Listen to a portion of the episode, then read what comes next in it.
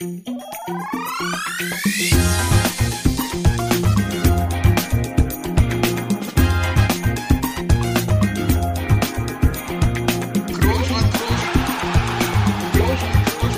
man nicht leicht beheben, über den drüber, rüber, weg, rüber, weg. Einfach mal luppen. Ja, schönen guten Tag. Einfach mal Luppen ist wieder da und äh, wie ihr es ja gewohnt seid, äh, zwischen den beiden normalen Folgen sind wir heute mit einem Gast hier und der Gast ist Jens Grittner, Pressesprecher der Nationalmannschaft und äh, dementsprechend ein alter Bekannter von mir oder nicht nur alter Bekannter, auch aktueller Bekannter von mir. Und äh, ja, wir wollen heute mal ein bisschen in die Welt der, der Presse hineinblicken. Ihr wisst, wir haben den Fußball ja schon aus vielen Blickwinkeln mit verschiedenen Gästen beleuchtet und äh, heute ist das eben mal das Thema und er ist eben ja einer, der oft schon am Tag vorher weiß, wie die Schlagzeilen des nächsten Tages aussehen und deswegen natürlich ein ganz interessanter Mann und äh, sehr guter Informant hier für unseren Podcast. Jens, äh, schön, dass du dir die Zeit genommen hast. Danke.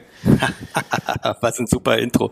Ja, vielen Dank, Toni. Danke, Felix. Freue mich, dass ich bei euch sein darf, zumindest hier im virtuellen Audio, virtuellen Raum.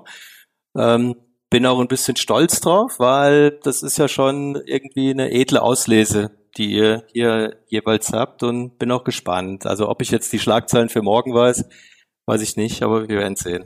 Du kannst sie auf jeden Fall machen, die Schlagzeilen hier in diesem Podcast. Äh. ja, hauen wir ein paar raus. Ne? Das sagen wir ja vor jeder PK, Toni. Was hauen wir heute raus? Richtig, richtig. Genau, hast einen Wunsch frei, sage ich dir immer. Ne? Aber du hast es ja eben schon angesprochen und er hat sich hier schon hier aus seiner Ecke da hinten gemeldet. Ähm, wie du weißt, ist auch Felix Teil dieses Podcasts hier und ich möchte es nicht versäumen. Mir wurde es am Anfang immer ein bisschen äh, negativ ausgelegt äh, bei einigen Gästen. Da habe ich Felix vergessen, äh, hier zu begrüßen. Deswegen möchte ich das natürlich in dem Falle nicht. Äh, von daher, Felix, schönen guten Abend. Mal wieder schönen guten Abend nach Braunschweig. Ich hoffe, dir geht's gut, mein kleiner Bruder. Ja, guten Abend, guten Abend, Toni. Ähm Notfalls hätte ich mich auch noch hier gemeldet, einfach so, ohne dass du mich begrüßt hättest. Weiß ich doch. Und äh, natürlich auch von meiner Seite Hallo an Jens. Äh, wir haben uns noch nicht persönlich kennengelernt, äh, aus dem einfachen Grund, dass ich noch nicht für die Nationalmannschaft nominiert wurde. Und äh, da konnten wir uns noch nicht begegnen. Aber auch damit kann ich leben, dass ich nicht nominiert wurde. Und jetzt freue ich mich, dich hier ein bisschen kennenzulernen. Und auch von meiner Seite äh, danke, dass du dabei bist für die Zeit, die du dir hier nimmst. Und ich möchte mit der einfachen Frage starten. Äh, egal ob wir jetzt komische Zeiten haben oder nicht, aber die einfache Frage lautet natürlich, wie geht's dir denn aktuell?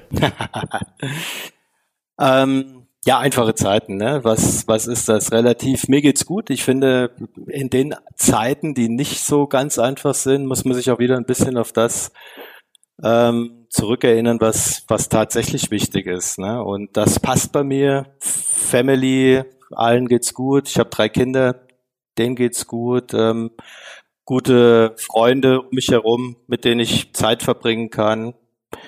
Ja, was willst du mehr? Das ist das Wichtigste. Ich hoffe, euch geht's auch gut. Ja, das sehe ich genauso. Ja, uns geht's auch gut. Äh, ich spreche mal für Toni mit. Ich habe ja ein paar Informationen immer, wie es ihm geht. Ähm, wir haben heute noch nicht gesprochen vorher. Du heute kannst noch gar nicht, wissen, aber, wie es mir geht. Ja, aber dir geht's ja irgendwie immer gut. Das äh, habe ich mittlerweile auch hier feststellen dürfen. Ähm, deswegen, äh, uns geht's gut, äh, auch Familie ist gesund, Kinder sind gesund, das ist ja das Wichtigste. Ähm, oder Toni, willst du mich berichtigen? Nein, nein, fahr fort. Dankeschön, Dankeschön. Ja, der Corona ist immer noch so ein bisschen vorhanden, es wird ja besser, äh, wie man lesen kann. Wie äh, ist das für dich? Äh, wie beeinflusst das deine Arbeit beim DFB, die, die ganze Situation? Ja, super spannend, ne? Also es äh, beeinflusst uns ja alle und mich vor allem dadurch, dass wir lernen, nicht mehr täglich zusammenzukommen in Büros, sondern mhm. eben auch in virtuellen Runden. Und irgendwie hat man eher so das Gefühl, dass so Tag und Nacht miteinander noch mehr äh, verschmelzen, weil du bist ja in ewigen Videocalls, Telefonkonferenzen mhm. und äh, das ist irgendwie eine neue Erfahrung. Meines Erachtens aber auch eine der, ja, vielleicht Errungenschaften oder positiven Dinge, die auch nach Corona bleiben. Denn der ein oder andere Flug nach Hamburg, nach Berlin oder Leipzig, den wirst du so nicht mehr brauchen, sondern schätzungsweise dann eben virtuell abwickeln. Und das finde ich eigentlich gut. Das finde okay. ich positiv. Ja, das ist interessant. Äh, also bist du auf der Seite. Es gibt, es ist ja so ein bisschen geteilt, die Meinung, ne? Es gibt ja viele, denen gehen diese äh, Zoom-Calls und so weiter ja schon ziemlich auf den Sack.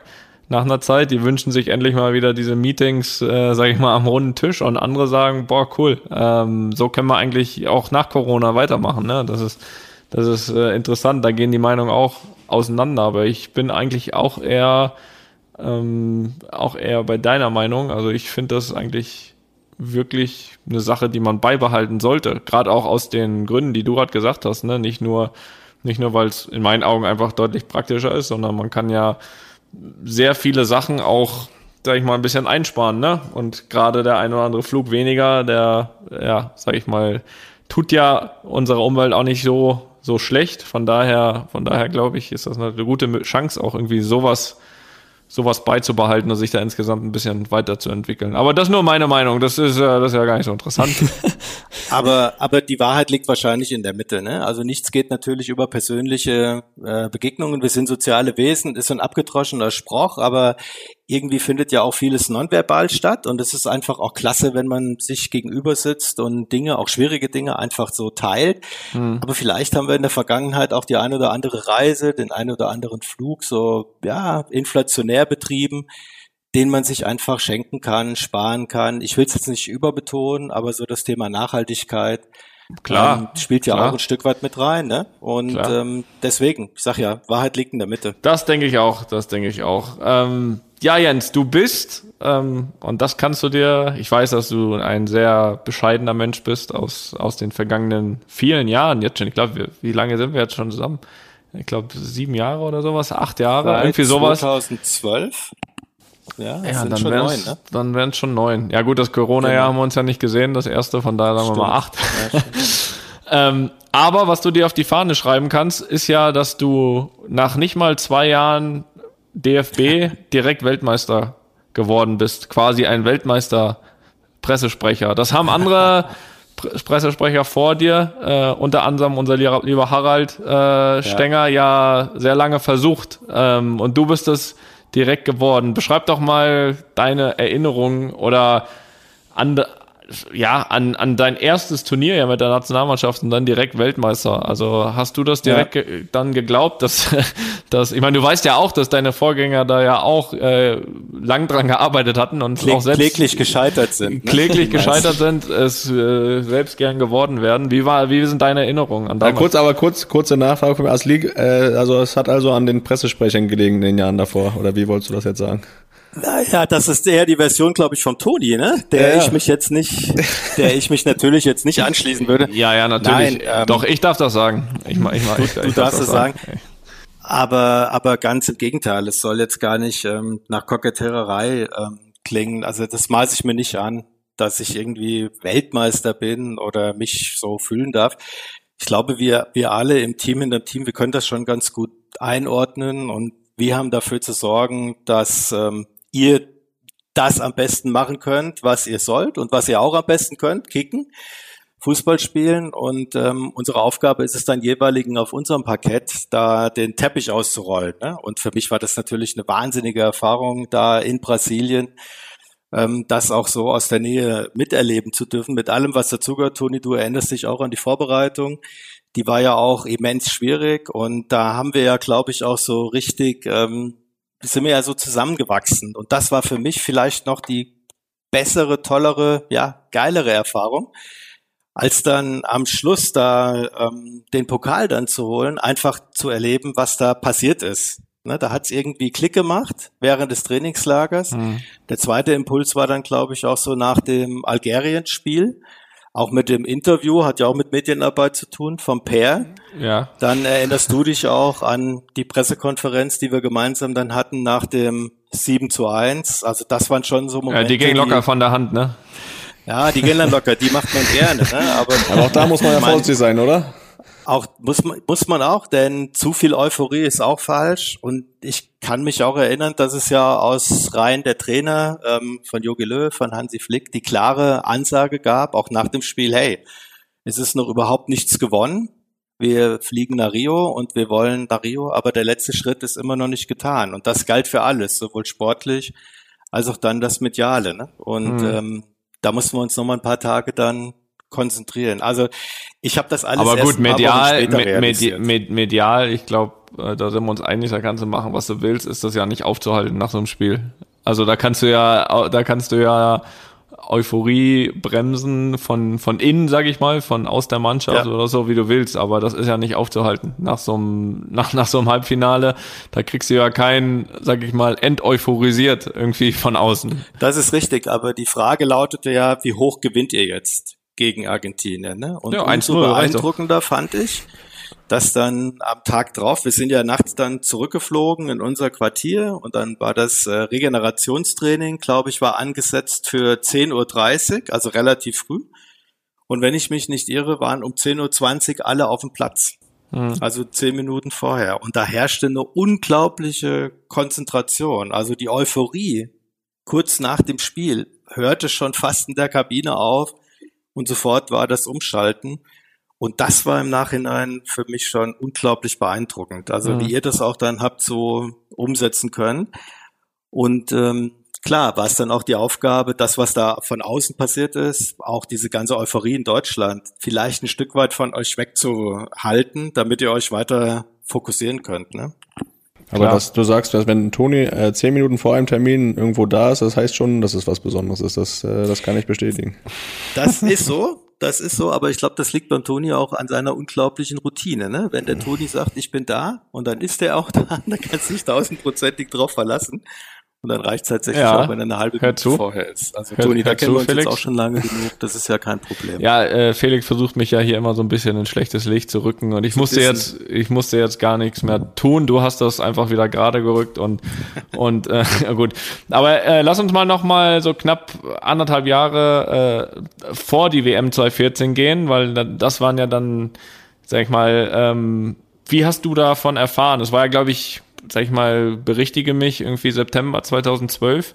Äh, ja. Wie hast du davon erfahren und, und äh, wie waren auch für dich so die ersten Wochen äh, als, als Pressesprecher der Nationalmannschaft? Ähm, wie, wie, wie, wie haben ja. sich die an, angefühlt? Also ich hatte ja vorher schon das Glück, ja, mit Stars zusammenarbeiten zu dürfen. Ne? Also ich war bei der WM 2006 ja dabei, da war ich Pressesprecher, dann auch mit Franz Beckenbauer und ähm, viele der damaligen WM-Botschafter zu erleben. Wir sind auch um die Welt geflogen in diesem Projekt. Dann kam die äh, Frauen-WM 2011 von der Dimension natürlich nicht zu vergleichen, mhm. aber war auch ein tolles Projekt. Also ich war es zumindest gewohnt, schon in Anführungsstrichen mit, ja, mit Promis oder mit VIPs äh, mhm. irgendwie mich umgeben zu dürfen. Das hat mir sicherlich geholfen. Und weitergeholfen hat mir, ich habe eigentlich nie das Ziel gehabt, ähm, jetzt euch Spieler irgendwie nahe zu kommen, ähm, Freundschaften aufzubauen, sondern ich wollte eigentlich eher von Anfang an im, im Hintergrund bleiben, weil ich der festen Überzeugung bin, ein guter Pressesprecher ist eigentlich eher unsichtbar. Mhm. Und der muss so im, im Stillen, im Hintergrund wirken. Ne? Und es ist der Spieler, der da im Mittelpunkt zu stehen hat und nicht der, der Pressesprecher ich hatte eher so eine Art ähm, Vorstellungsgespräch mhm. mit ähm, dem Trainerteam, ähm, die mich einfach mal kennenlernen wollten, auch schon vor der Europameisterschaft und hatten dann ein Gefühl entwickelt, wer ist der Jens? Der war ja schon ein paar Jahre im Verband. Und nach der Europameisterschaft kam dann die Nachricht von Oliver, der mich fragte, Oliver Bierhoff, ob ich mir das äh, vorstellen könnte. Und dann mhm. hatte ich nochmal ein zweites Gespräch mit den Trainern und dann gab es äh, insbesondere mit dem Bundestrainer, mit Jogi Löw nochmal ein Treffen. Und da war dann der Kern der Unterhaltung, dass es mir wichtig ist, dass er mir irgendwie vertraut, dass er das Gefühl hat, dass ich ihn unterstützen kann, die Mannschaft irgendwie dann auch supporten kann in dem Bereich. Und da gab es von, von Yogi überhaupt keinen Zweifel. Der hat mir von Anfang an wirklich ein tolles Gefühl gegeben, hm. super Unterstützung und der hat super mit dem Harald Stenger zusammengearbeitet ähm, und hat dann auch umgeschaltet, schnell mir das gleiche Gefühl und gleiche Rückendeckung zu geben. Ich glaube, das war entscheidend, um dann auch einen guten Einstieg zu kriegen. Ja, ist auch ein bisschen vergleichbar ja. mit einem Spieler, ne? Also das Vertrauen muss ja dann auch irgendwo immer gegenseitig da sein, ne? Ist wahrscheinlich so, ne? Das ist ähm, wie immer, wenn Menschen irgendwie eng zusammenarbeiten und wenn du bei so einem Turnier bist, bist du ja 20, 25, 30 Tage länger zusammen. Du hockst ja wirklich da aufeinander ich glaube, da muss dann schon so ein Grundvertrauen da sein. Das denke ich doch auch. Ähm, vielleicht möchte ich jetzt mal kurz ein bisschen in die Aktualität springen. Ähm, bist du sicher auch nicht, äh, sag ich mal, oder hast nicht wenig zu tun. Es gibt ja zurzeit auch äh, im Verband äh, relativ große Unruhen. Ähm, wie siehst du deine Aufgabe in, in so einer Zeit? Du musst jetzt nicht in Detail auf die, auf die Unruhen eingehen, ja. aber allgemein, wenn so eine Situation herrscht, wie siehst du da deine Aufgabe? Ähm ich sehe mich eigentlich immer als Vermittler. Jetzt mal ungeachtet der Frage, ob es jetzt gute Zeiten oder hm. schlechte Zeiten sind, ob die mediale Lage gut ist oder schlecht. Glaub, ja, das kann ich, sich jeder selbst beantworten, ne, glaube ich. Kann sich jeder selber beantworten. Aber meine Aufgabe ist so eine Art Scharnier darzustellen. Ne? Scharnier zwischen den Entscheidungsträgern oder euch jetzt als Spieler und an der Öffentlichkeit. Und ich sehe schon auch meine Aufgabe darin, die Tür so weit zu öffnen, dass man sich dann ein Bild machen kann, möglichst ein objektives Bild, ein ungetrübtes Bild. Und da auch immer wieder ja die Entscheidungsträger und die Spieler ähm, darauf aufmerksam zu machen, dass sie eben dann entsprechende Aufgaben auch haben mhm. in der äh, Öffentlichkeit, auch mit Informationen, auch sich zu stellen und natürlich auf der anderen Seite Richtung der Medien auch die Perspektive der anderen Seite darzustellen. Also ich versuche immer beide Perspektiven einzubringen und zu vermitteln.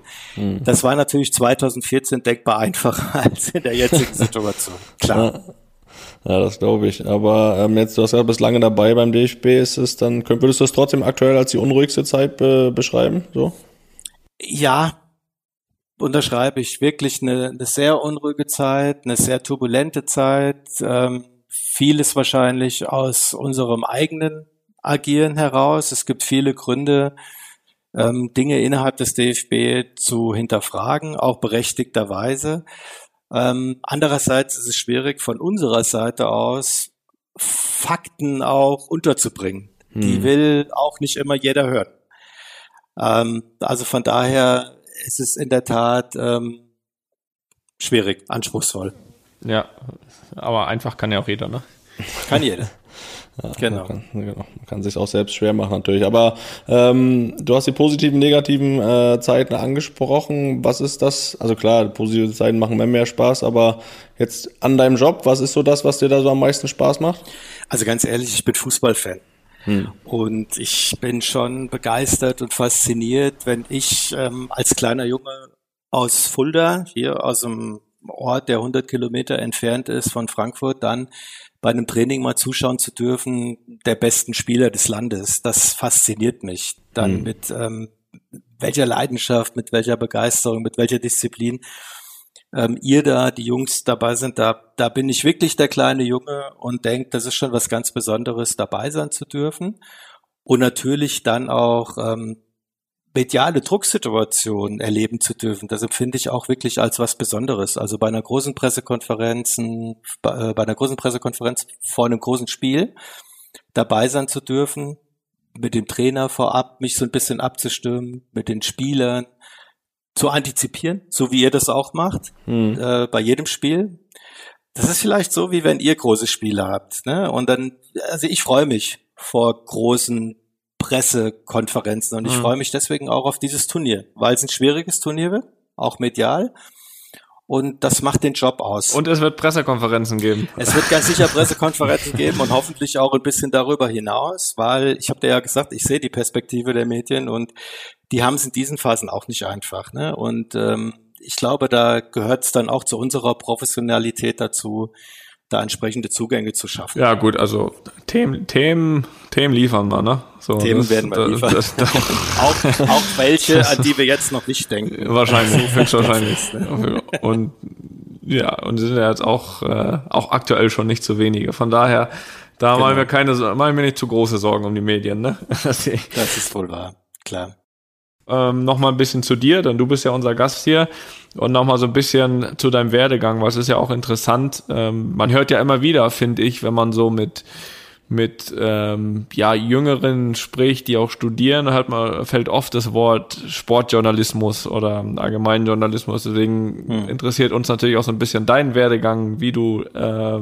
wie du da hingekommen bist, wo du heute bist. Ähm, war das immer dein Ziel, Sportjournalismus äh, irgendwie als, als Job dann zu betreiben und, und, und da zu landen, wo du bist? Ähm, jetzt, jetzt nicht das Ziel DFB-Pressesprecher, das, das hat sich dann mit Sicherheit später ergeben, aber du weißt, was ich meine, thematisch äh, diesen, diesen Weg einzuschlagen?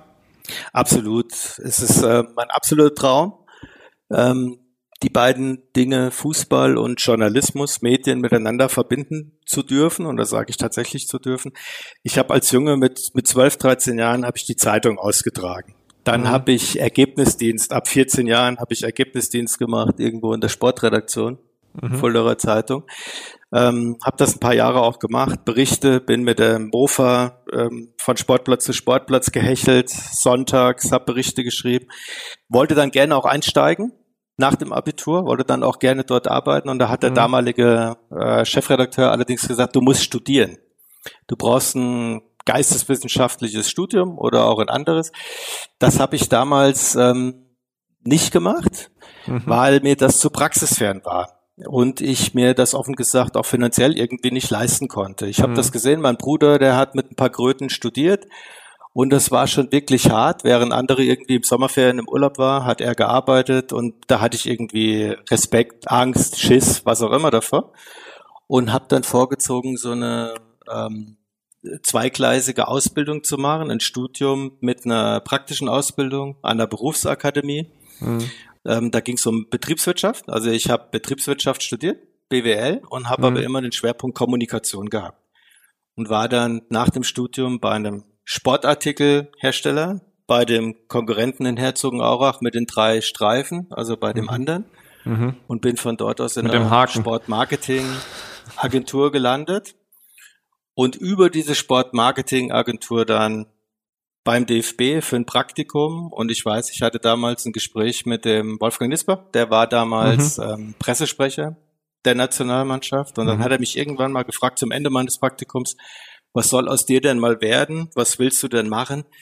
Und dann habe ich dann gesagt, sowas wie Sie machen. Das wäre mein absoluter Traum. Und da muss ich heute noch manchmal dran denken, weil sich das dann tatsächlich so ergeben hat. Das war wirklich der Traum. Und als ich dann die Chance hatte, habe ich ihm gesagt, ich würde auch sofort Geld mitbringen, äh, wenn ich beim DFB arbeiten dürfte. Ich will einfach sowas machen, unbedingt. Und bin da auch bereit, alles einzubringen. Ja, verrückt. Also das war wirklich ein Traum. Da musst du ja aufpassen, dass du nicht auch noch DFB-Präsident wirst, wenn der Nils Nein, das ist nicht mein Traum. Das kann ich ausschließen.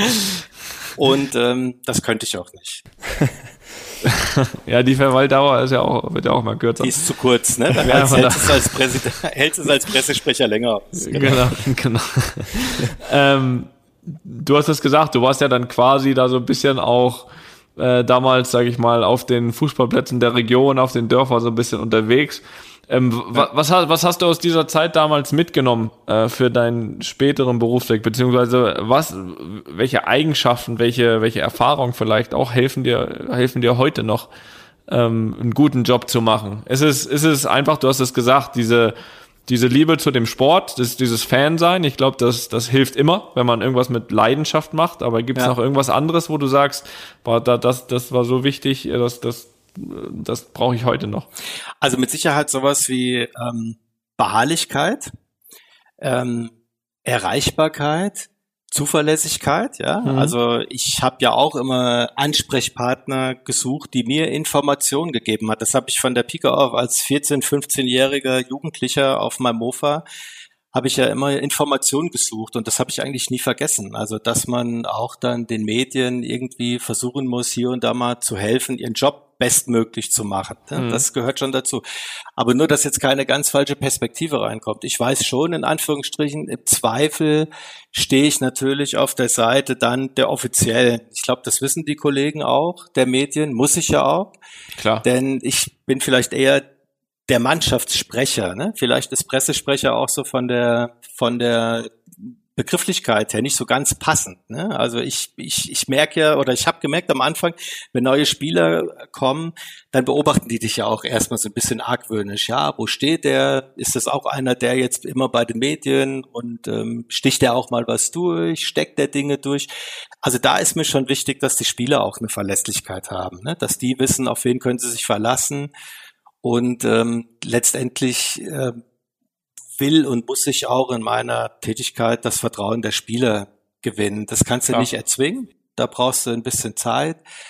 Aber letztendlich ist das die Basis dafür, um dann auch einen guten Medienservice leisten zu können. Und dass die Medien wissen, dass ich nicht alles sagen kann und auch nicht alles äh, sagen will, das ist ja klar. Das ist ja kein Geheimnis. Ich glaube, das wird mir auch zugestanden von deren Seite. Ja, muss ja auch. Ähm, und auf der anderen Seite bist du ja trotzdem für beide Seiten wichtig, weil so wie du sagst, ähm, wenn du den Medien natürlich immer komplett zumachst, ja gut, dann, dann schreiben sie nur noch, was sie wollen und äh, dann meistens auch nicht das Richtige. Ne? Und wenn du dann eben diesen Zugang versuchst zu ermöglichen, ist es ja auch im größten Teils dann einfach auch im, im, im Interesse auch der Spieler oder der Offiziellen, weil einfach äh, man ja auch gewillt ist, dass ein objektiver Blick reinkommt und den kannst du dann auch manchmal von außen nur schreiben, wenn du es weißt. So, und wenn du aber komplett zumachst, ist es natürlich auch dann manchmal schwierig. Aber, und, und das ist ja auch dann die andere Seite der Medaille, und das weißt du mit Sicherheit als einer, der ähm, dann früher eben selbst äh, gewisserweise Sportjournalist war und jetzt zwar so ein bisschen in der Mitte, aber tendenziell ja auf der anderen Seite steht, ist es ja heutzutage ja. nun mal so, dass die Journalisten ja heutzutage zu ähm, ja ich würde mal sagen, 90 Prozent ähm, auch darauf aus sind, eine, eine Schlagzeile beko zu bekommen. Hilft dir das, dass du eben auch diese Blickweise oder diese Sichtweise früher schon hattest, um gewisse Sachen einfach auch ähm, einordnen zu können und zu erkennen, vorher schon? Es gibt dir eine gewisse Gelassenheit, ne, eine gewisse Ruhe, vielleicht auch eine gewisse Souveränität. Es erschüttert dich jetzt nicht unbedingt oder es erschreckt oder überrascht dich. Natürlich ist es letztendlich der Job des Journalisten, eine Story äh, zu bringen, die mhm. verkauft mhm. wird. Es ist ein Produkt. Es geht um Auflage, es geht um Likes, es geht um Reichweiten. Das ist, finde ich, auch völlig legitim. Und mhm. natürlich, du sagst es, ne? Es ist ein bisschen auch unsere Aufgabe, die Medien ähm, dann auch mit Informationen der Gestalt ähm, zu versorgen, dass sie gar nicht so viel interpretieren, spekulieren oder wie auch immer müssen. Also liegt ja auch ein Stück weit dann an uns, ne? inwieweit wir sie in ihrer Arbeit, die wir respektieren sollten, unterstützen. Und ich glaube, Felix, du hast ja auch schon mal die andere Perspektive erlebt und hast mal reingeschnuppert, ne? wenn ich mhm, richtig weiß. Richtig, 2018 ja. oder was? Warst du ja auch mal bei dem ja. Medium mit den vier großen Buchstaben. Und dann siehst du ja vielleicht auch mal deren Perspektive. So einfach ist es eigentlich auch nicht, ne? den, den Job zu machen. Also von daher immer gut, beide Seiten zu sehen. Nein, also klar, also gerade wenn man die Erfahrung auch noch nicht gemacht hat, sollte man das ja nie unterschätzen, was, was ein anderer für, für einen Job macht und sowieso immer respektieren. Und ich glaube, auch als Spieler entwickelst du ja auch, man, man lernt ja die Journalisten auch kennen, den einen mehr, den einen weniger, aber man lernt ja trotzdem auch äh, wie, ja, wem kann ich was sagen, ne? Also das ist ja auch immer, immer ja. dann äh, wichtig, wer aus gewissen Sachen was macht. Und äh, ich glaube, es ist äh, gar nicht schlecht, auch von, von Spielerseite da mal reinzuschnuppern, zu sehen, wie, wie da gearbeitet wird und was da wichtig ist. Und auch eine Sache, die ich mir auch für nach der Karriere auch irgendwo in eine gewisse Richtung vorstellen kann. Nicht, nicht zu 100 Prozent äh, sagen, ich bin jetzt äh, Journalist, aber ähm, schon auf die Seite äh, auch mal zu schauen, das, glaube ich, äh, hilft auch Sachen als Spieler einzuschätzen. Das, was wir gerade gesagt haben, Jens, dieses, äh, da noch eine Nachfrage, dieses schon einfach die Suche nach der Schlagzeile. Ich meine, du hast ja jetzt auch so viel Erfahrung, wenn du jetzt, keine Ahnung, Interviews machst mit einem Spieler, also nicht du, sondern als auf ja. DFB-Seite, auf Spielerseite, dann weißt du ja auch, wenn du das Interview liest, weißt du, was am, was daraus die Schlagzeile wird. So, äh, diese, diese, diese, diese Erfahrung hast du ja. Ähm, verstehst du dann auf der anderen Seite auch viele Spieler? Ich bin da auch kein Fan von, ne? Aber verstehst du dann die Spieler auch, dass es heutzutage dann wirklich viele, viele nichtssagende Interviews gibt? Einfach weil gewisse Spieler dann eben ähm, diese Schlagzeile nicht haben wollen. Das verstehe ich. Das kann ich ähm, total verstehen. Und leider ist das Geschäft wahrscheinlich inzwischen einfach zu überdreht, zu schnell. Und ich würde mir da auch ein bisschen mehr Gelassenheit dann auch äh, wünschen. Also nicht auf, nicht nur auf unserer Seite, sondern natürlich auf der medialen Seite. Ich meine, die Geschichten von den Spielern vor eurer Generation, dass die, was weiß ich, in Kneipen und wie auch immer äh, sich da auch mit Medien getroffen haben, die sind vorbei, die gibt's nicht mehr. Ne?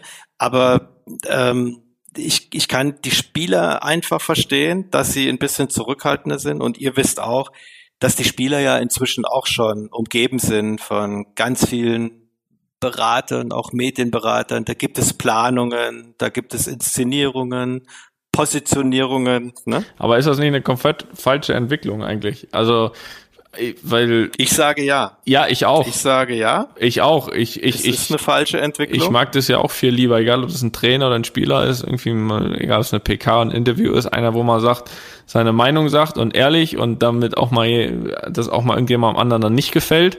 So und dann und dann wird kurz drüber gesprochen und Schluss. So, aber das Problem ist ja, dass jeder Halbsatz dann heutzutage auch fünf Tage ausgeschlachtet wird, ähm, weil es nichts anderes mehr gibt. So und, und, und deswegen muss es ja an meinen Augen auch so ein bisschen ein Geben und Nehmen sein, weil ähm, wenn du das eben nicht aushältst und viele Spieler haben halt dann vielleicht auch nicht dieses dicke Fell, weißt du, wo du sagst, äh, ja. Äh, ich halte das aus, ähm, dann, dann muss man sich daran gewöhnen, dass es nur noch diese ähm, nichtssagenden Interviews gibt. Aber ich finde, da sind einfach auch beide Seiten gefordert. Äh, dann eben auch mit diesen, die mal eine klare Meinung oder eine klare Haltung zu etwas haben und die auch mal, ähm, keine Ahnung, auch mal nicht die Angst haben, jemandem direkt auch was zu sagen oder sowas dann muss man auch genau diese dann einfach, finde ich, auch ein bisschen von Mediaseite aus schützen, zu sagen, okay, ähm, wir, wir rufen immer nach, nach Typen, nach Meinung. Genau. Und wenn wir, wenn, wenn wir eine Meinung haben, dann, dann, dann treiben wir das aber äh, auf die Spitze, ne, mit der Aussage. So, deswegen, ähm, für mich ist es auch äh, die, die, die, die falsche Entwicklung, weil ich, ich mag Spieler, ich mag Trainer, ich habe das selbst versucht immer so zu halten, ehrlich zu sein und auch, auch direkt, aber ähm, ich kann auch, wie gesagt, so wie du auch sagst, ich kann auch viele Spieler verstehen, die sagen, ähm, nee, möchte ich nicht. Ich möchte jetzt nicht fünf Tage am Stück in der Zeitung stehen, auch wenn ich so sehe, sage ich so nicht. Ne? Absolut, ne? Und es gibt auf beiden Seiten solche, aber auch andere, ne? Sowohl auf Seiten der Spieler, die das jetzt bevorzugen, was wir jetzt nicht so gut finden. Ne? Die Beratungen, diese Steuerung, wenn du es überziehst, könnte man auch von Fremdsteuerung reden. Dem mhm, muss man, glaube ich, schon entgegensteuern. Klar. Total. Und auf der anderen Seite gibt es aber eine Unmenge vieler guter Journalisten, die wirklich seriös sind und die auch ein offenes Ohr dafür haben, wenn man mal sagt, pass auf, ich sag dir jetzt mal was, auch im Hintergrund, aber wirklich kannst du nicht verwenden, weil die verstehen das schon. Da sind ganz viele gute, intelligente, top seriöse Leute auch dabei. Ne? Und ich glaube, mhm. ja, es klingt jetzt auch so abgedroschen, aber so wie es in den Wald hinein schallt ne, oder ruft, so, so schallt es dann auch hinaus. Und äh, ja, dein Motto, geben und nehmen, das ist wahrscheinlich genau ähm, das richtige Maß. Du hast es eben schon gesagt, so du bist ja eben auch dann häufig das, das Bindeglied zwischen Spieler und Journalisten, gerade auch bei Interviews oder was auch immer. Zumindestens in der in der Nationalmannschaftszeit dann immer. Wie kann man sich das vorstellen, jetzt mal äh, als, als Außenstehender, der jetzt nicht dabei ist? Ähm, ich weiß das natürlich, aber wie kann man sich da das vorstellen? Einfach diese diese Vermittlung zwischen Spieler und, und Journalist und wie schwierig kann das auch manchmal sein, sag ich mal auch, ich habe das ja oft schon bei dir erlebt, auch wie du Spieler überreden musst, mal irgendwas zu machen oder oder nicht, äh, äh, wie, wie, wie schwierig oder ist es dann einfach auch manchmal äh, Spieler und Journalist zusammenzubringen? Ja, ja, es ist in der Tat, ähm, nennen wir es mal eine Herausforderung. Es ist ähm, wir haben bei der Europameisterschaft, ich glaube, Deutschland hat den größten Medientross, bestehend aus 150 Print- und Online-Journalisten, die akkreditiert sind. Auch wenn sie nicht alle mhm. im Stadion sitzen, verfolgen sie uns ja, haben dann Zugänge auch zu Pressekonferenzen, wollen natürlich auch ähm, Gespräche. Und du kannst davon ausgehen, dass wir bei einem normalen Länderspiel ähm, boah, bestimmt 40, 50 Einzelanfragen kannst du ja gar nicht innerhalb der wenigen Tage hinbekommen. Mhm, und dann ist von uns schon die Aufgabe zu überlegen, ähm, welche Spieler würden jetzt der Mannschaft auch gut tun in der jeweiligen Situation. Möglicherweise auch so mit welchen Aussagen. Haben wir da ein, zwei frische Spieler dabei, die vielleicht so ihre Erfahrung mal ähm, von, von ganz neuen mal einbringen können. Gibt es ein, zwei erfahrene. Toni, kennst du auch? Die dann immer wieder irgendwie ran müssen. Wir haben eigentlich immer die Perspektive des Spielers im Blick. Welche Spieler würden jetzt ähm, gut tun? Und ich gebe auch zu, dass wir uns dann schon überlegen, in welchem Medium macht es auch Sinn. Ne? Ist das jetzt ähm, wirklich ja. gefährlich? Willst du jetzt einen neuen Spieler, einen jungen Spieler, vielleicht im medialen Bereich auch eher unerfahrenen Spieler? Mit so einem alten Schlo Schlachtross aus, ähm, aus der Boulevardszene zusammenbringt, der ihn mit hoher Wahrscheinlichkeit mhm. auseinander nimmt und vielleicht noch irgendwie ein Thema hat. Also mhm. da gilt auch dieses Antizipieren. Ne? Und das alles versuchen wir mit einzubringen. Was würde jetzt der Mannschaft in der jeweiligen Situation, auch medial, gut tun? Und das ist schon höhere Mathematik, Klar. um diese ganzen Plattformen, Formate, Zugänge zu sortieren, weil wir haben als DFB ja auch noch zig Plattformen, zig Kanäle, die wir dann rund um die Uhr bespielen, gerade während eines Turniers. Und da mhm. kannst du von ausgehen, dass jeder Spieler ja mehrmals in der Woche mit den Aktivität hat. Aber das finde ich auch gut, weil ich glaube, das ist dann auch eine gute Abwechslung zu den sportlichen Abläufen. Da kommt noch Regeneration zu tun. Also der ein oder andere ist vielleicht froh, dann auch mal mit so einer Geschichte abgelenkt zu werden. Das kann sein. Das ist gut möglich. Ich äh, bin ja nicht so in den Turnierabläufen drin. Ich habe jetzt noch kein Turnier gespielt, wird wahrscheinlich auch keins mehr dazukommen, aber. Jetzt sei doch nicht so pessimistisch. Das ist auch kein Problem. Das war eine äh, mich würde trotzdem mal interessieren. Gefühl, äh, ne, Toni? ja, ich gebe das so weiter. Aber mich würde trotzdem interessieren, jetzt für eine Länderspielmaßnahme, wo ihr jetzt zwei oder drei Länderspiele habt, ihr seid zehn Tage zusammen, inwieweit, du hast ja gesagt, es gibt da 40 bis 50 Anfragen, inwieweit im Voraus geht dann für dich so speziell für diese Länderspielmaßnahme dann dein, deine Arbeit los, das zu planen? Also ist da, wie, wie ist da die Vorlaufzeit? Warst du da zwei Wochen, drei Wochen oder geht also das schon wir haben früher schon zwei, drei Wochen vorher geht's los. Das sind dann ja mhm. schon die ersten Planungen im DFB, was die Abläufe angeht, die Logistik, ähm, die Trainingszeiten. Also das setzt sich alles dann irgendwann wie ein Puzzle zusammen. Dann hast du deine Zeiten, in denen du überhaupt Medienarbeit, Medienzeit geben kannst. Und dann ergeben sich ja auch Überlegungen, Zusammensetzung des Kaders, äh, Bekanntgabe des Aufgebots und dann kommen sukzessive immer mehr Anfragen rein. Also auch im Vorfeld der Kaderbekanntgaben habe ich ja viele Telefonate, viele Gespräche mit Journalisten, die mir ja ihre Planungen auch vorstellen. Und ich telefoniere auch viel hinterher. Was habt ihr vor? Was sind momentan eure äh, Themen? Was sind eure Inhalte? Was plant ihr? Und das setzt sich dann sukzessive zusammen. Also die ganze Situation, sagen wir mal, die explodiert sich dann meistens an, explodiert meistens an dem Wochenende vor den Spielen. Da ergeben sich dann mhm. die konkreten Anfragen und Maßnahmenplanungen. Aber ich würde es jetzt mal umdrehen. Das klingt jetzt so, als würden wir jetzt hier nur reagieren auf die Anfragen der Medien. Nein, also wir machen uns natürlich ja. selber Gedanken nochmal, über welche äh, Person könnten wir welche Botschaften zu welchem Zeitpunkt in die Öffentlichkeit geben, um ein möglichst positives ähm, Bild abzugeben. Vorausgesetzt und am wichtigsten ist natürlich das, was auf dem Platz passiert. Ne? Und das haben wir jetzt ja alle erlebt ja. ähm, in Sevilla. Ähm, da hat man einen anderen Medienplan, so viel kann ich sagen. Und den konnten wir natürlich nach, das konnte man natürlich nach dem Spiel in die Tonne hauen. Und Toni, du warst wahrscheinlich auch dabei, glaube ich, in Berlin gegen Schweden. Ähm, ne? Oh ja, da war zur Halbzeit auch die da Stimmung die, besser. War die ne? Stimmung so zur Halbzeit Erinnerung. besser. Und das hat sich dann plötzlich geändert nach dem Spiel. Und das Schöne dann zum Beispiel auch am Bundestrainer ist ja dann auch manchmal, dass wir dann ganz offen nach dem Spiel ähm, auch überlegen, ja mein Gott, wie kannst du das denn jetzt ähm, erklären, was da jetzt gerade passiert ist? Und da ist man manchmal tatsächlich ratlos. Und die Öffentlichkeit schreit natürlich nach Erklärungen in der Situation. Aber wenn du dann wirklich mal ein paar Tage da, danach überlegst, ja, wie hättest du jetzt fünf, zehn Minuten nach dem Spiel, wo du noch Adrenalin im Blut hast, wie willst du da eine detaillierte Analyse abgeben? Ne? Und ähm, Jogi Löw steht dann manchmal auch vor uns und hört zumindest zu ob wir eine Idee haben bei der einen oder anderen Situation. Ja, ja, klar. Ja, wie gesagt, es gibt äh, natürlich die eine oder andere Situation, die auch dann, ja, nicht so, also man hat ja wahrscheinlich immer verschiedene Szenarien, aber klar, dass du dann 6-0 gegen Spanien verlierst oder, oder nach einem 4-0 in der Halbzeit noch 4-4 genau. spielst oder dann, äh, keine Ahnung, gegen Nordmazedonien noch 2-1 verlierst. Äh, das, das, das, das macht den Fußball ja aber aus, ne?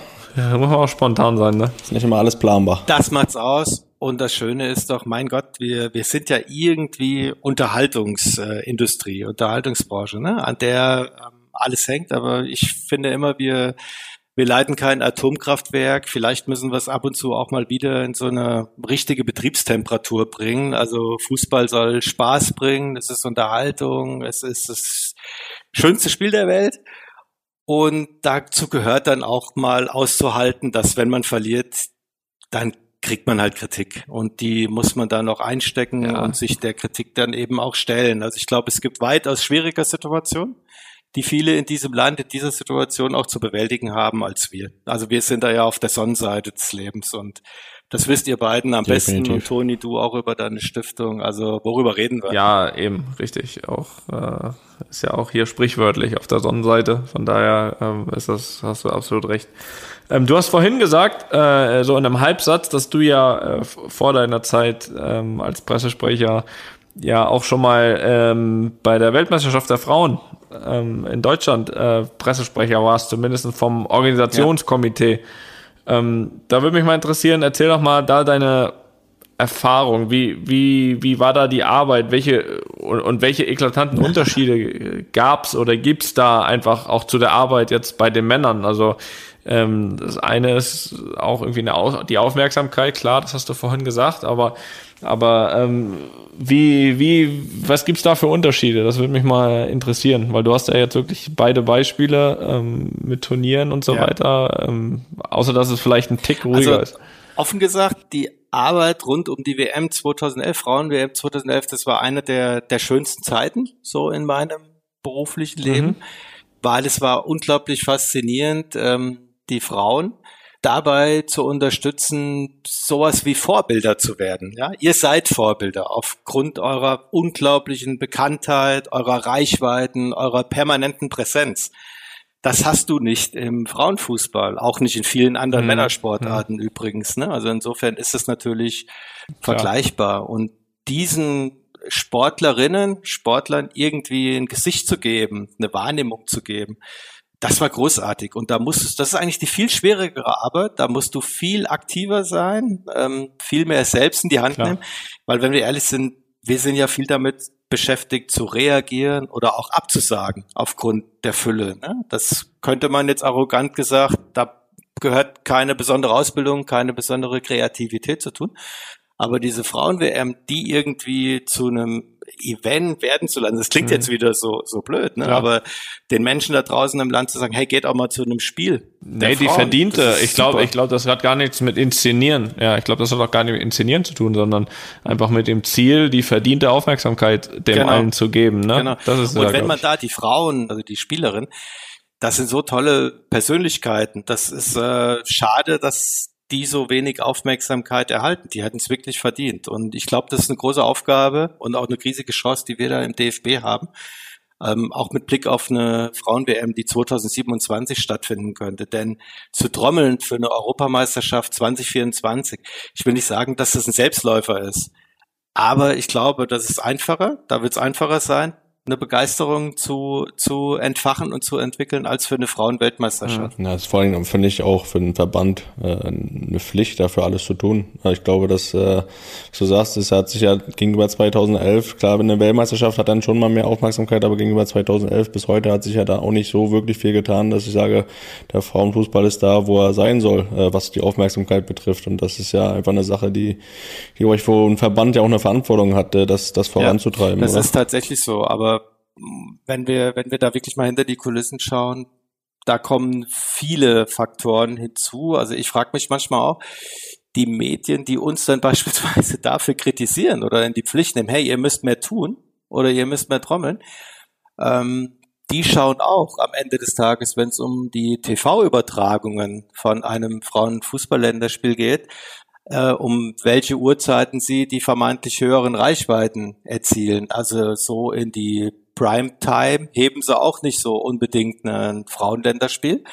Also ich glaube, das geht nur im mhm. Gemeinschaftswerk. Das wirst du als DFB, als Verein, Frauenbundesliga gar nicht alleine äh, hinbekommen. Da braucht es auch wieder so einen Ruck, wie es bei der Frauen-WM der Fall war oder bei der WM 2006. Also das ist schon eine größere Aufgabe, dass wir das erkennen, dass es für die Gesellschaft vielleicht auch ein lohnenswertes Ziel sein kann, den Frauenfußball zu pushen, aber ja. eben gemeinsam das kann eine Partei nicht alleine hinbekommen. Ja, definitiv. Ähm, ja, für mich, äh, Jens, wir, dadurch, dass wir uns persönlich nicht äh, kennen, ich kenne dich halt von den Pressekonferenzen, da, da kenne ich dein Gesicht ja auch.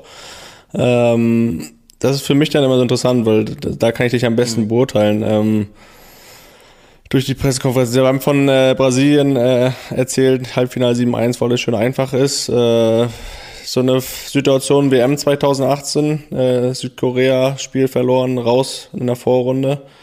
Was geht dir da bei so einer Pressekonferenz durch den Kopf? Wie, wie äh, erlebst du das? Ja, das tut natürlich weh. Das tut genauso weh, wie, wie es jedem Spieler weh tut. Und trotzdem musst du dann ja irgendwie funktionieren. Also ich versuche eigentlich die Minuten nach dem Abpfiff ähm, so zu gestalten, dass ich sie immer so ein bisschen auch unabhängig vom Ergebnis gestalte. Ich weiß, was dann zu meinen Aufgaben gehört, was zu unseren Verpflichtungen gehört ähm, seitens der Mannschaft. Mhm. Und da darf es eigentlich keinen großen Unterschied machen, ob wir jetzt äh, gewinnen oder verlieren. Ob das jetzt wehtut oder ob wir da im Freudentaumel sind. Also ich muss mich manchmal bremsen, wenn wir einen riesen Sieg einfahren, weil ich dann wieder erkennen muss und mich disziplinieren muss, hey, ich gehöre da jetzt eigentlich nicht hin. Ich gehöre nicht aufs Feld.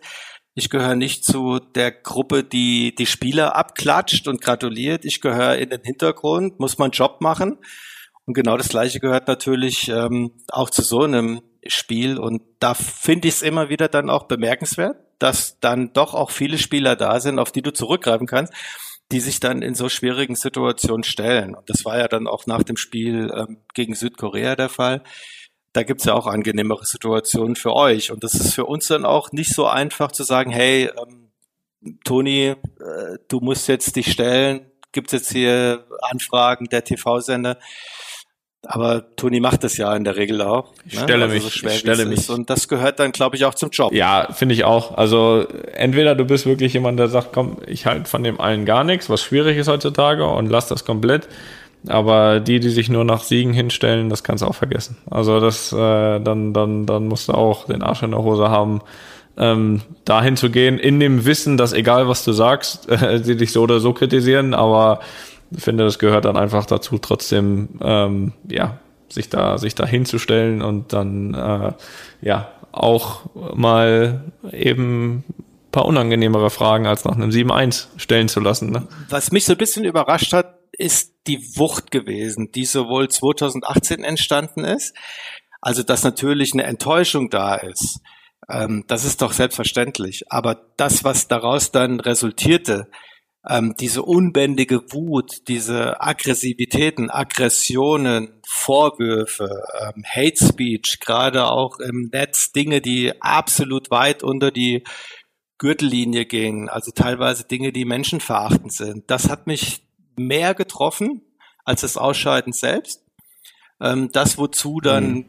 Leute auch, sogenannte Fans, ähm, in der Lage sind, sich soweit ähm, herabzulassen. Ähnliches haben wir ja auch erlebt ähm, nach dem 0 zu 6 Set in Sevilla, ähm, was natürlich auch festgemacht wurde an der Person des Bundestrainers. Und da muss ich sagen, das macht einen nachdenklich, weil es ähm, einfach zu viel ist, weil es einfach ein Schritt zu viel ist. Also gerade dieses Stichwort hm. Hate Speech, das ähm, äh, ist wahrscheinlich ein gesellschaftliches Problem. Vielleicht kam da auch die Pandemie, die Corona-Krise irgendwie ein Stück weit noch dazu, dass so eine Unzufriedenheit bei den Menschen da ist. Und ja, das, die hat, ich sag mal so, so vor, ne? dass, dass die Mannschaft dann so eine Projektionsfläche war. Ja, ich glaube, ich glaube, dass Corona das vielleicht alles forciert hat, aber äh, auf kurz oder lang wäre es oder so gekommen. So Brandbeschleuniger, ne? Ja, aber wir brauchen uns nichts vormachen, dass das schon auch sehr auf dem Weg war, äh, schon vorher und das auch ohne Corona passiert wäre. Ich meine, je größer gerade die Social Media Plattform, äh, so viele Vorteile sie vielleicht auch haben.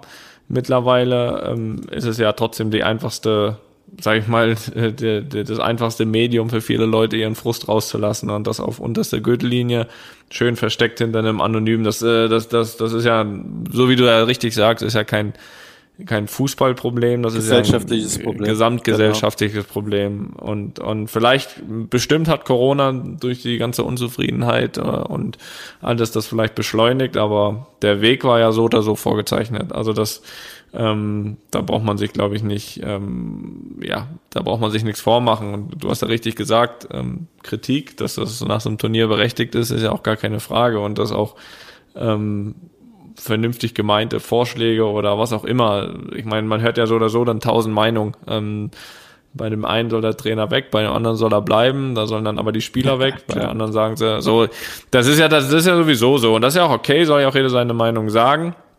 Aber gibt halt Sachen, die, die eben unten drunter sind. Ähm, aber auch daraus mal eine Anschlussfrage. Hat sich für dich in deinem Job, der grundsätzlich jetzt schon natürlich mit dem Internet zu tun hat, auch, ähm, weil ich glaube, ähm, wir kommen auch alle nicht mehr aus einer Zeit, wo ja, nur noch, ähm, wo nur noch in der Zeitung das Interview stand, sondern auch im Internet, aber speziell auch jetzt mal Social Media, wo ja vielleicht jetzt nicht dein erster Anlaufstelle ist, äh, ähm, was, was Interviews betrifft. Äh, hat sich dadurch äh, dein Job äh, irgendwie noch mal ein bisschen geändert? Äh, musst du vielleicht noch mehr Feuer löschen als, als vorher teilweise? Definitiv, weil durch das Netz natürlich ähm, alles viel schneller ist.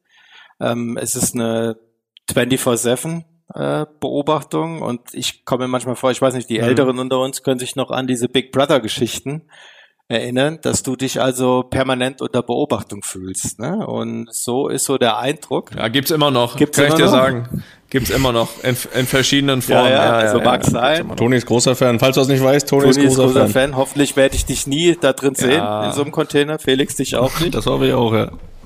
Nee, okay. verspreche ich dir. Wenn dann Wenn nur zusammen. zusammen. Wenn dann nur zusammen. Aber das ist so das Gefühl. Ne? Dann, ähm, ich glaube, ihr wisst, was ich meine. Du bist so permanent unter Dauerbeobachtung und so auf dem, ähm, ja, auf der, auf der Plattform. Und manchmal hat man so das Gefühl, man ist wie so ein, wie so ein Stück Wild, was so zum Abschuss äh, freigegeben wird. Es ist tatsächlich so. Das Netz hat das Ganze natürlich noch enorm beschleunigt, aber jetzt dreh ich's mal um. Es bietet natürlich auch eine Menge Chancen. Jetzt gerade für, für euch, ne, die auch eine Kraft haben, die ähm, Reichweite haben und ihr habt dadurch natürlich auch die Möglichkeit, positive Botschaften ähm, unterzubringen und zwar super authentisch von euch. Ihr braucht kein Medium mehr dazwischen zu schalten, sondern könnt mhm. eben selber da auch mhm. Einfluss nehmen auf eine Diskussion. Und ich glaube, da kommt euch eine große Verantwortung, aber auch Chance. Ja, absolut. Also ich, ich finde das auch, ähm, also egal ob das Social Media ist oder selbst so ein Podcast wie hier, ne, ähm, da kannst du ja wirklich auch ähm, Sachen besprechen, die dir auf dem Herzen liegen, die, die du vermitteln willst oder auch einfach mal nur blödes Umhergelaber kann auch sein, aber, aber so wie du sagst, du brauchst theoretisch wenn du eine gewisse Reichweite hast, eben dieses Medium dazwischen nicht mehr. Ähm, so wie du auch richtig sagst, früher war es dann vielleicht trotzdem mal so, du hast dann irgendwie, also die, ich, ich, so schnell hat sich das entwickelt, ist ja jetzt nicht so, dass ich sage, boah, die Zeiten, die kenne ich nicht mehr. Stimmt ja. ja nicht. Also wo ich angefangen, wo ich angefangen habe, war es ja auch so, irgendwie Interviewanfrage.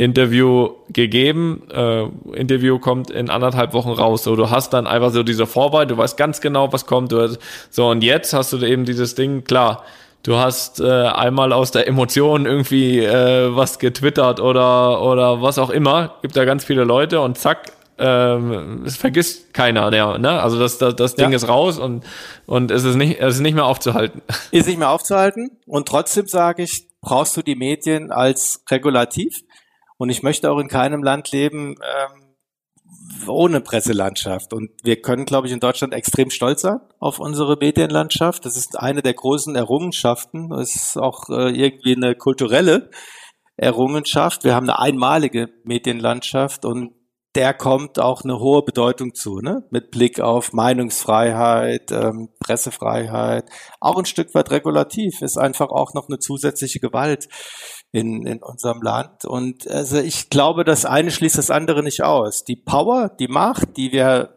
die ihr habt über die äh, Social Networks, ähm, die müsst ihr nutzen, die solltet ihr nutzen, das tut ihr auch. Und trotzdem glaube ich, brauchen wir ähm, eine gute, eine breite, äh, eine diverse Presselandschaft, die uns in vielen Bereichen der Gesellschaft auch noch spiegelt und begleitet.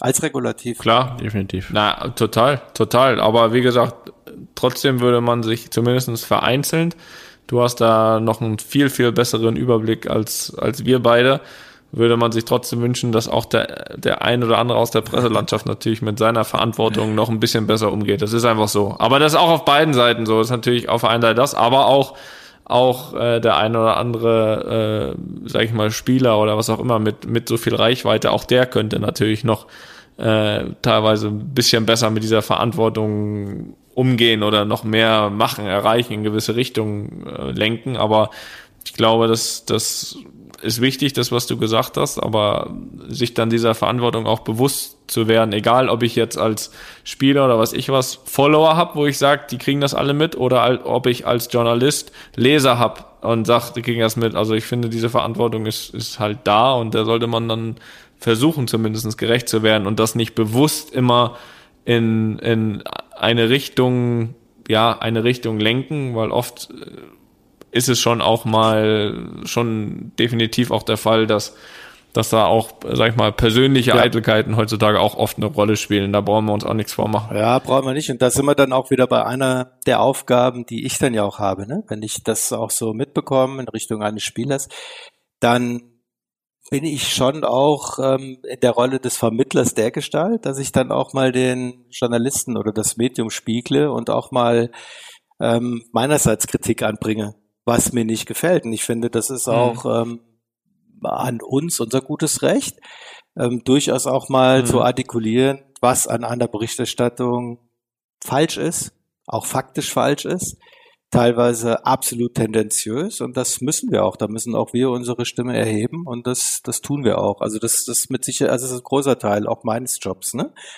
Ähm, aber ja, ja. ich habe jetzt auch nicht das Gefühl, dass ich da auf taube Ohren stoße. Im Gegenteil, ich glaube, dass ich da schon ähm, auch Gehör finde und dass wir uns da gut austauschen. Aber wir müssen es artikulieren. Auch wir müssen unsere Stimme diesbezüglich erheben. Klar, alles gefallen lassen, Nein, dürfen auch wir nicht, müssen auch wir nicht. Und ich glaube, wenn ich mich auch dazu äußern darf, ich, hab, ich höre euch gerne zu. Ja, auch lange. Ich, höre, Sorry, bist du noch da?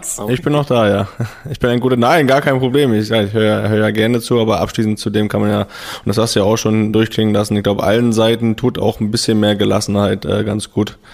Ähm, sowohl Journalisten, sowohl vielleicht auch Spielerseite als auch Fans. Äh, es ist immer noch Fußball dann am Ende auch, ja. wo wir äh, mit zu tun haben. Und äh, Fußballer sind in erster Linie auch Menschen, genauso wie Journalisten, Fans und so weiter.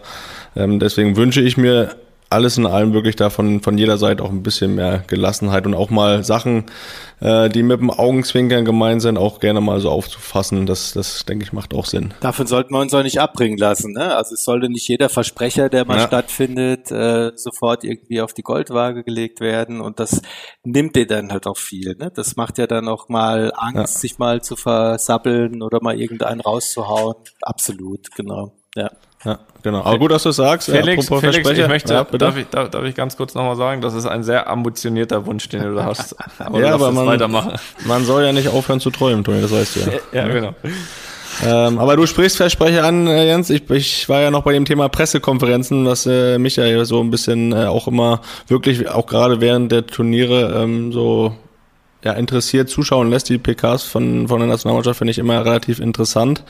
Ähm, Gibt es da so Geschichten, die du hast, wo du sagst, das, da waren lustige Geschichten dabei? Wir können vielleicht einmal kurz reinhören in eine PK, äh, an die du dich sicher auch gut erinnern wirst, äh, mit dem Kollegen Lukas Podolski, der hier auch schon zu Gast war. Ähm, da haben wir einen kleinen Ausschnitt. In diesen Tagen äh, ist es nicht ganz einfach, sich auf das Sportliche zu konzentrieren, nicht wegen der drohenden Gefahren, auch wegen eines Videos, das nach dem 2 zu 0 gegen die Ukraine in den sozialen Medien kursierte.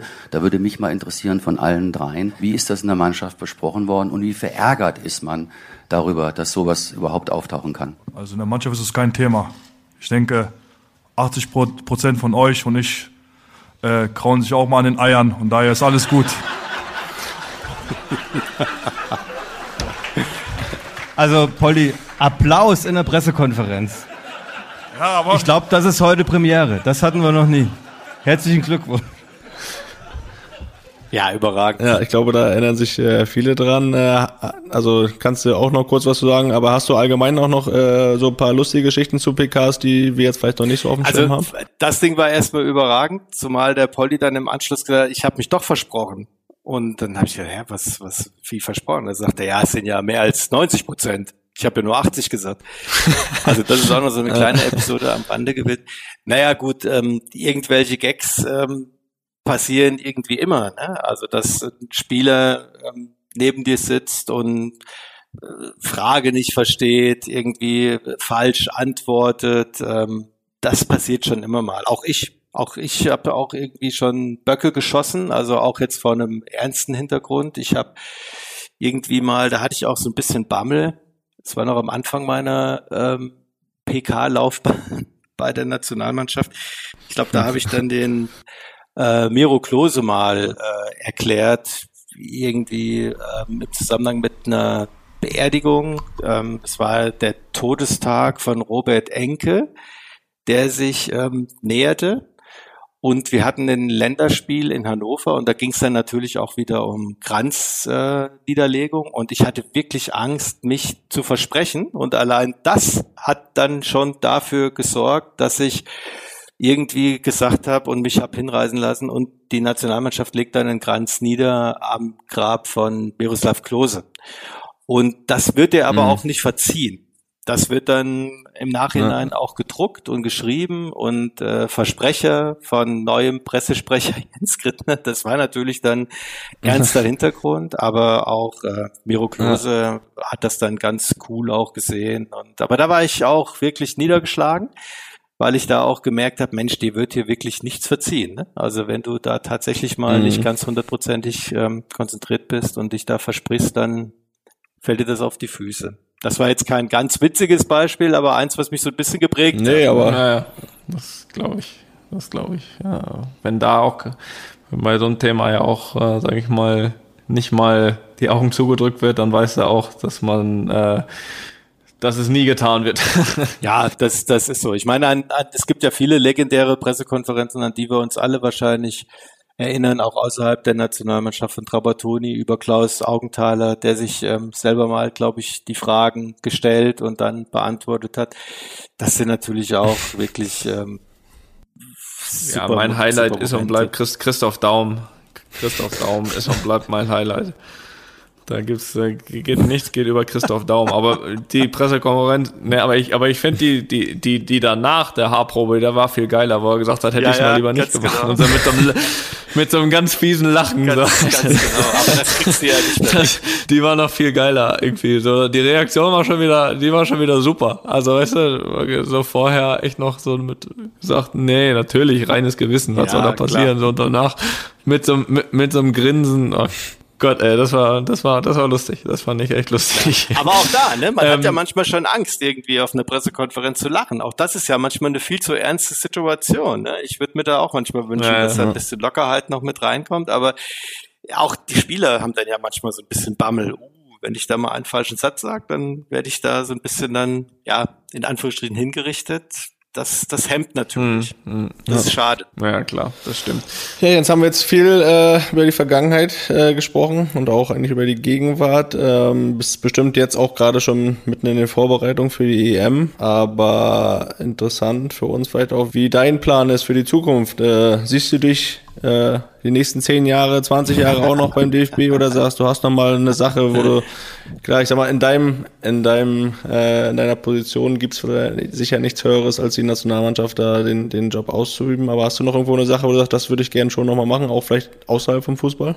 Ja, das gibt es. Ich also erstens mal bin ich immer noch stolz, ja, auch in diesen Zeiten beim DFB zu sein. Also für mich ist es immer noch was ganz Besonderes. Ich finde das irgendwie klasse, ähm, diese Nähe auch erleben zu dürfen, gerade jetzt ähm, mit der mit der Mannschaft. Ich bleibe auch dabei, ne? Superlativ, das sind die besten Fußballer des Landes. Alleine das sagt schon alles. Das ist was Besonderes. Und hm. ich glaube, in meinem Job kann man eigentlich auch nur von Turnier zu Turnier denken. Ja. Ich will, dass die Spieler ja auch machen.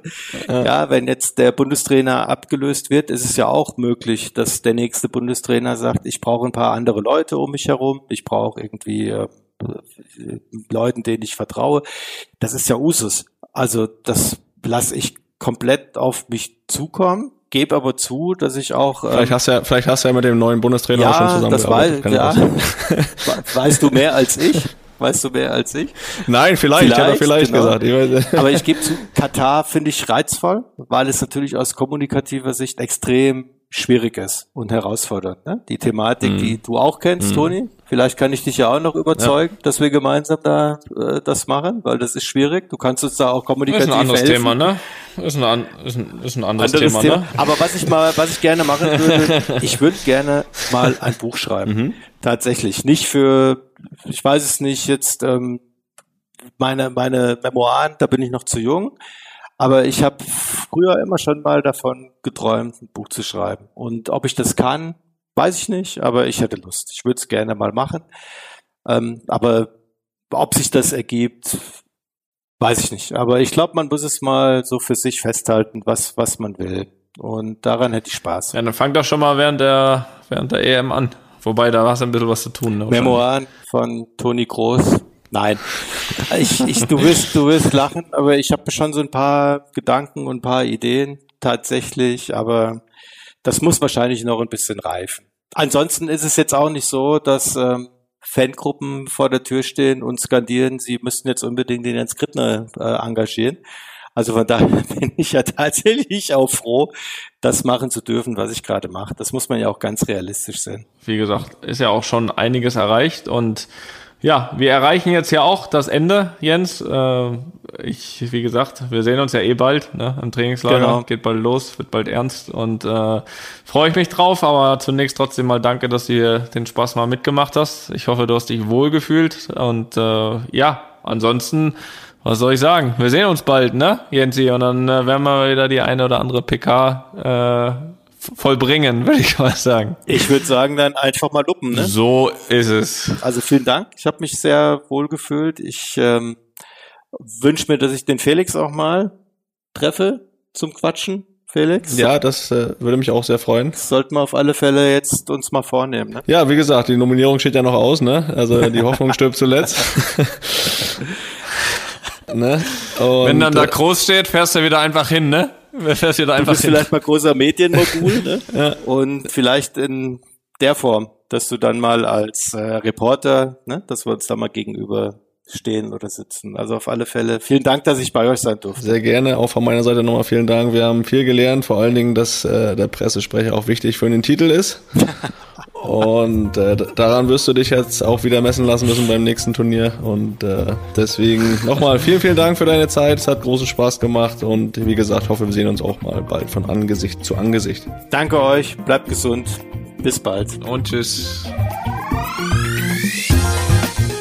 Einfach mal Lupen ist eine Studio Bummens Produktion mit freundlicher Unterstützung der Florida Entertainment. Neue Folgen gibt's alle zwei Wochen, immer mittwochs. Überall, wo es Podcasts gibt. Die Studio Bummens Podcast-Empfehlung.